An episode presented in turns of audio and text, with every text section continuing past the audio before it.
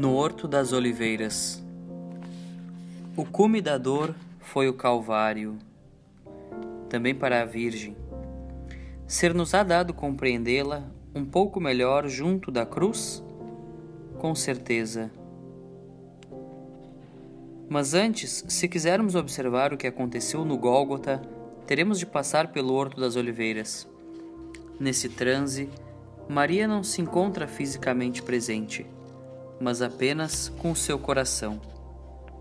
Jesus está só, só com os apóstolos adormecidos, incapazes de velar com ele por uma hora, naquela hora em que se inicia a sua paixão.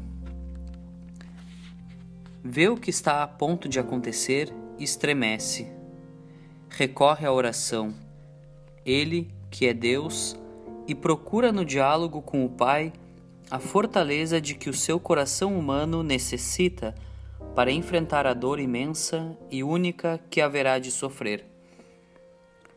Começa por experimentar uma terrível angústia e tristeza, que aumentará até alcançar, assim o afirma São Lucas, a agonia, uma terrível luta íntima.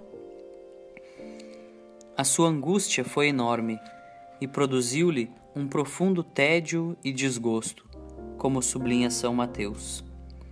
E São Marcos completa o quadro dizendo que o ânimo de Jesus experimentou pavor, um temor profundo acompanhado de sobressalto e espanto. Com uma frase que traduz muito bem o que sentia, o próprio Senhor manifesta aos seus: A minha alma está triste até a morte. Tédio, desgosto, tristeza, pavor e angústia são, pois, as palavras com que os evangelistas narram os sentimentos de Cristo em Getsemane. São Paulo, evocando esse momento, dirá de Jesus que, nos dias da sua carne, ofereceu com grande brado e com lágrimas preces e súplicas àquele que o podia salvar da morte. Podia, mas não o fez. Também não lhe aliviou a dor, tão intensa que o fez suar grossas gotas de sangue que corriam até o chão.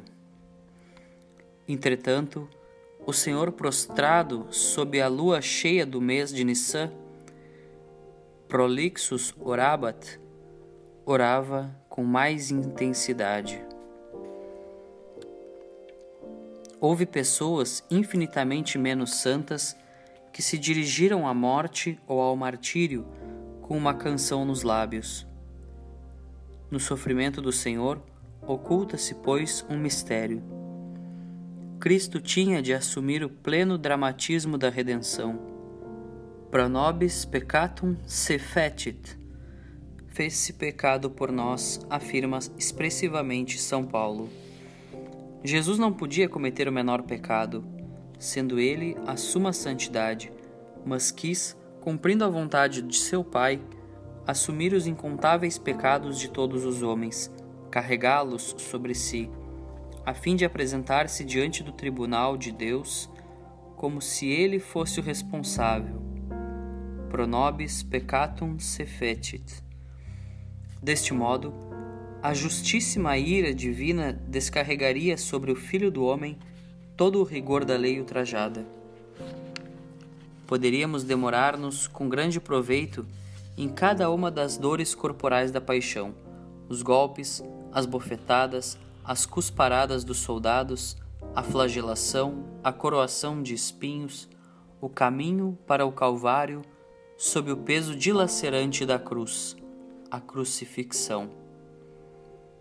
Sendo tudo isso tão cruel, é quase nada se o compararmos com o sofrimento da alma humana de Cristo. Era preciso saldar a dívida infinita do pecado, como sabemos pouco acerca desse mistério de iniquidade.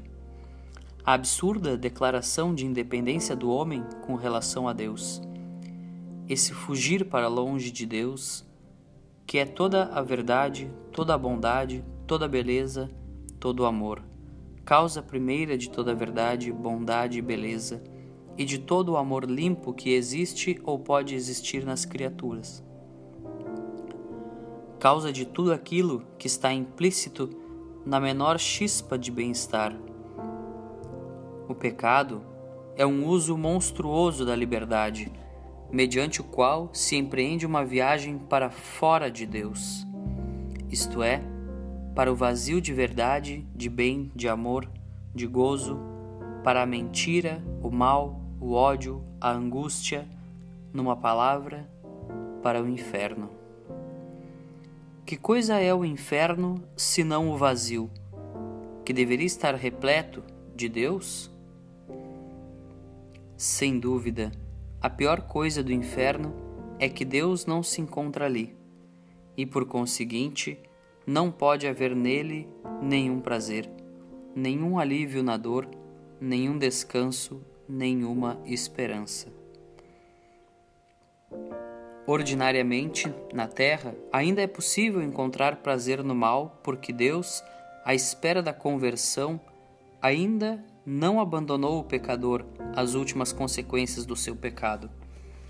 Mas se o homem morre sem contrição, já nada se pode fazer por ele. A sua liberdade fica fixada no mal, nesse bem ilusório e absurdo procurado fora do bem que é Deus. Então Deus, Criador da liberdade, por assim dizer, ausenta-se. Faz o que o pecador quis deixando-o a sós com o seu nada solitário, numa profunda contradição consigo mesmo, num estado que o próprio Deus descreveu como choro e ranger de dentes. Num alarde de amor e de misericórdia, Deus se fez homem para nos resgatar do poder do pecado, livrar-nos do inferno e abrir-nos as portas do céu. Para isso, tão exaustiva quis que fosse a redenção, decidiu passar de algum modo na terra pelo que há de mais grave no inferno, o abandono de Deus. Como impressiona o brado de Cristo na cruz: Meu Deus, meu Deus, por que me abandonaste? Parece que sente a pavorosa impressão da solidão absoluta na sua humanidade santíssima sendo Ele mesmo Deus, sabe que se trata de uma ausência, de um vazio, de uma solidão aparente, embora sofrida, e aceita-a serena, libérrima e amorosissimamente, com gesto de sacerdote eterno. Às vezes isso acontece conosco. Parece que Deus não existe ou que nos abandonou. Que dor! Que solidão! É pura aparência, mas mesmo assim nos faz sofrer, apesar da nossa escassa sensibilidade. Deste modo, talvez compreendamos melhor o sofrimento de Jesus na cruz. E por outro lado, assim percebemos melhor que essas aparentes solidões da alma nada mais são do que momentos em que participamos mais intimamente da cruz redentora de Cristo e que elas preludiam uma ressurreição próxima e gloriosa, um endeusamento mais profundo, se soubermos continuar rezando, mesmo com a língua seca, tendo a esperança erguida e viva, posta em quem já passou por esse transe do modo mais cruento. Da oração tiramos forças, como Jesus tirou forças daquela sangrenta oração de Getsemane. De alguma forma e em certa medida, todos passamos pelo Horto das Oliveiras e pelo Calvário. Evidentemente, não será a mesma coisa. Limitamo-nos a seguir as pegadas do Senhor, e Ele nos acompanha e nos alivia mostrando-se como o bom pastor que vai na frente abrindo passagem e aplainando o caminho. Além disso, Maria, Mãe de Deus e Mãe Nossa, que sofreu como ninguém tão perto do seu Filho no Calvário, também está sempre junto de nós. Agora que sabemos um pouco do que aconteceu ali, procuremos aprofundar mais no seu coração, trespassado pela espada que Simeão havia anunciado, a fim de nos aproximarmos e de nos apaixonarmos mais por ela e aprendermos da sua firmeza inaudita, que para nós, seus filhos, sempre fracos, sempre pequenos enquanto caminharmos para Deus, é vigor.